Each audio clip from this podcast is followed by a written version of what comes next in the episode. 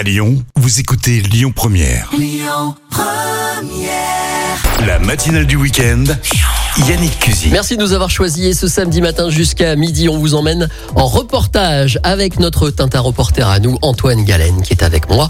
Antoine, aujourd'hui, on va s'intéresser à un sujet très solidaire, c'est-à-dire euh, l'état des lieux des loyers à Lyon. Vous avez rencontré Véronique Gillet, directrice de la Fondation Abbé Pierre. Exactement, un rapport sur l'état des loyers à Lyon est sorti il y a deux jours par la, Fondation. Et le moins qu'on puisse dire, c'est que le bilan n'est pas fameux. On écoute Véronique Gillet. La Fondation Abbé Pierre a souhaité améliorer la connaissance des difficultés des locataires qui se situent dans le parc privé sur l'agglomération lyonnaise, euh, parce qu'on faisait le constat de l'intensification des problématiques de ces locataires au moment même où le- l'encadrement des loyers va se déployer sur la métropole. Euh, on a fait appel à la recherche puisqu'on a demandé à Loïc Bonneval, qui est sociologue au centre Max Weber, euh, de produire une petite analyse à la fois des données existantes, euh, qu'est-ce qui nous permet de comprendre ce qui se passe sur les phénomènes des loyers, et puis aussi de produire un travail qui est inédit, qui n'a jamais été vraiment fait. On l'a fait de manière modeste, mais il a été fait. C'est de hum, pouvoir analyser des données d'évolution des taux d'effort et des loyers qui peuvent être enregistrés par le secteur associatif qui accueille ces ménages en difficulté. Euh, c'est là que l'association Alpil intervient, euh, l'Alpil à Lyon, qui fait un accueil généraliste sur les problématiques de logement et qui a euh, pu nous aider à tirer une analyse entre 2007 et 2020 de l'évolution de ces taux d'effort et des loyers pour des ménages en difficulté sur le parc privé. Ça concernait près de 600 locataires, donc c'est pas rien. Et cette période d'observation qu'on a travaillée, elle n'est pas anodine, puisque c'est la période qui a vu exploser les prix des logements à la vente, avec une incidence du coup sur les loyers. Et donc c'est quelque chose qu'on a pu regarder en comparaison. Justement, quels sont les enseignements de ce rapport? Alors, euh, ils sont de trois ordres. Tout d'abord, euh, même si ça a évidemment pas forcément un scoop, c'est que les loyers ont augmenté. Euh, ça se repère assez fortement à partir de ces données euh, de l'accueil.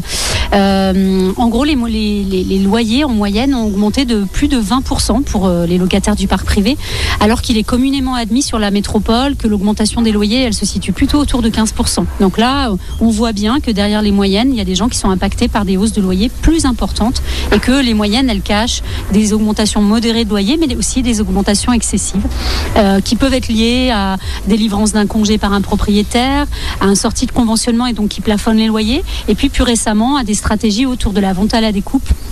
euh, de l'achat en bloc qui euh, permet euh, à des investisseurs de faire des, des très grosses augmentations de loyer. Ça, c'est le premier constat. Le deuxième constat, c'est la- l'augmentation des taux d'effort. Alors, le taux d'effort, pour être un peu clair, c'est euh, le poids euh, du coût du logement et des charges liées au logement dans le budget des, ménages. Et ce taux d'effort, il est très très important pour les ménages, les 600 ménages qui ont été regardés sur cette période. Il a évidemment augmenté et il se situe entre plus de 50% et plus de 60% pour des ménages qui n'ont pas l'APL, ce qui est souvent le cas quand on est une personne seule sur le parc privé, on n'a pas trop droit à l'APL, euh, surtout si on a un petit salaire. Et en fait, selon certains certaines difficultés de logement euh, rencontrées dans le parc privé. En fait, euh, ce taux d'effort, il était à plus de 72%. Donc, je ne sais pas si vous vous imaginez, mais plus de 72%, ça veut dire que deux tiers de son salaire ou de ses ressources, il passe dans le, dans le loyer et dans le fait de se euh, laver, de se chauffer. C'est considérable. Le troisième constat, et celui-là, il est, il est plus inquiétant, mais c'est aussi ça qui fait que c'est intéressant que la Fondation Abbé Pierre, elle, puisse aussi reparler de, de l'aspect global des loyers. Pas, la Fondation Abbé Pierre, elle, elle intervient pour le logement des défavorisés, mais elle peut pas rester sourde aux problématiques euh, de, de logement des classes moyennes ou des gens euh, plus, aisés.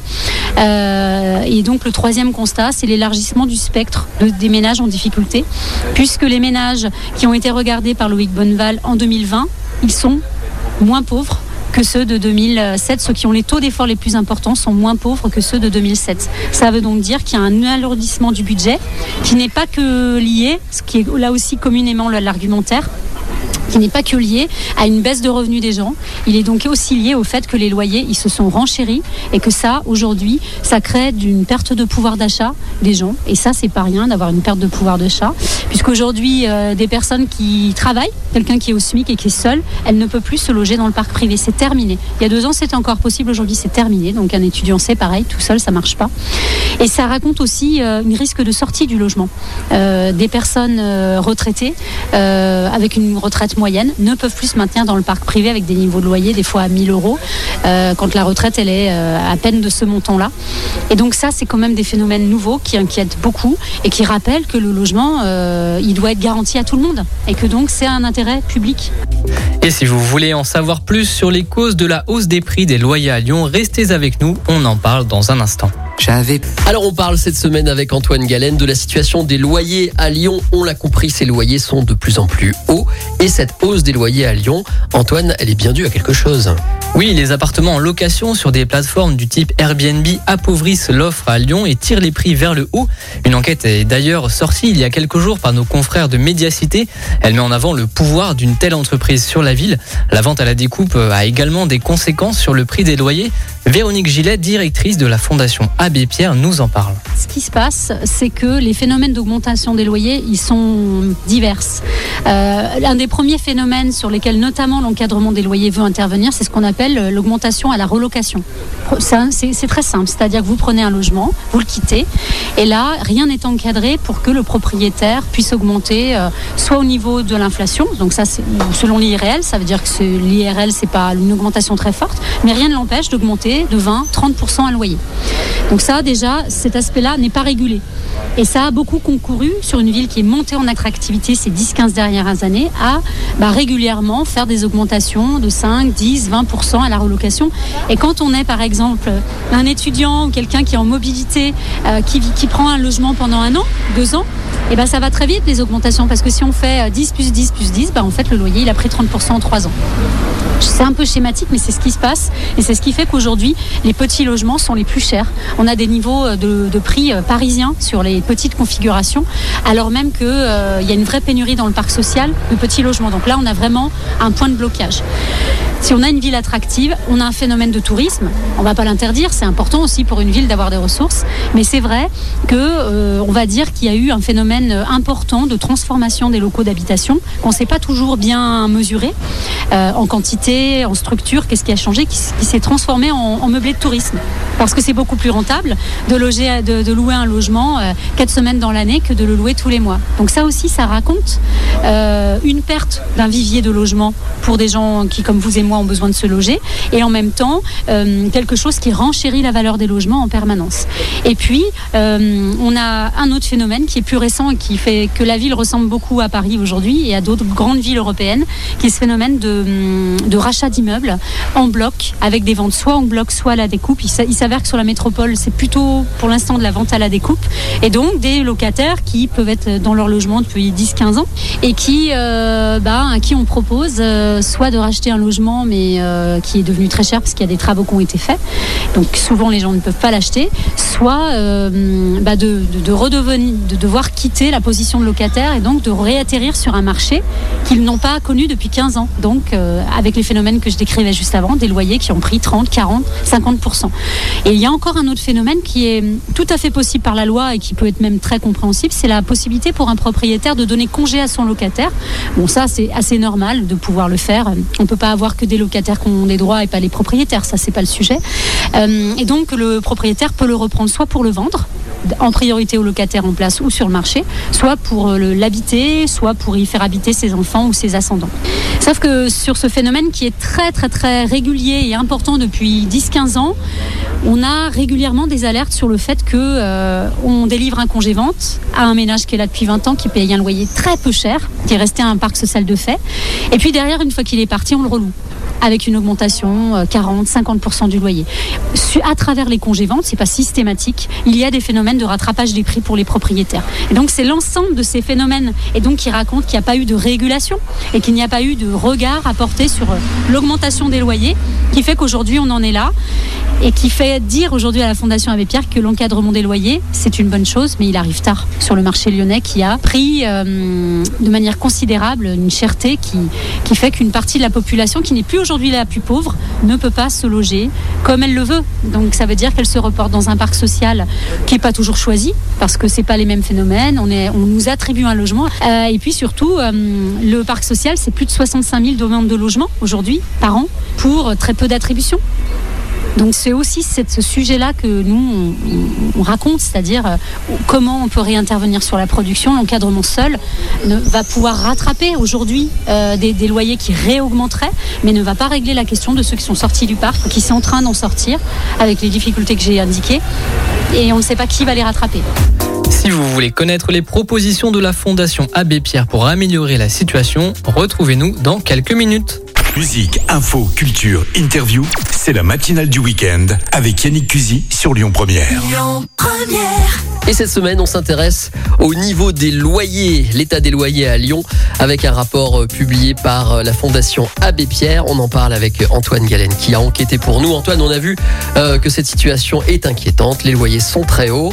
Quelles sont les solutions à envisager pour empêcher la poursuite de cette hausse Eh bien, elles sont nombreuses, mais elles se rejoignent sur un point central, la régulation.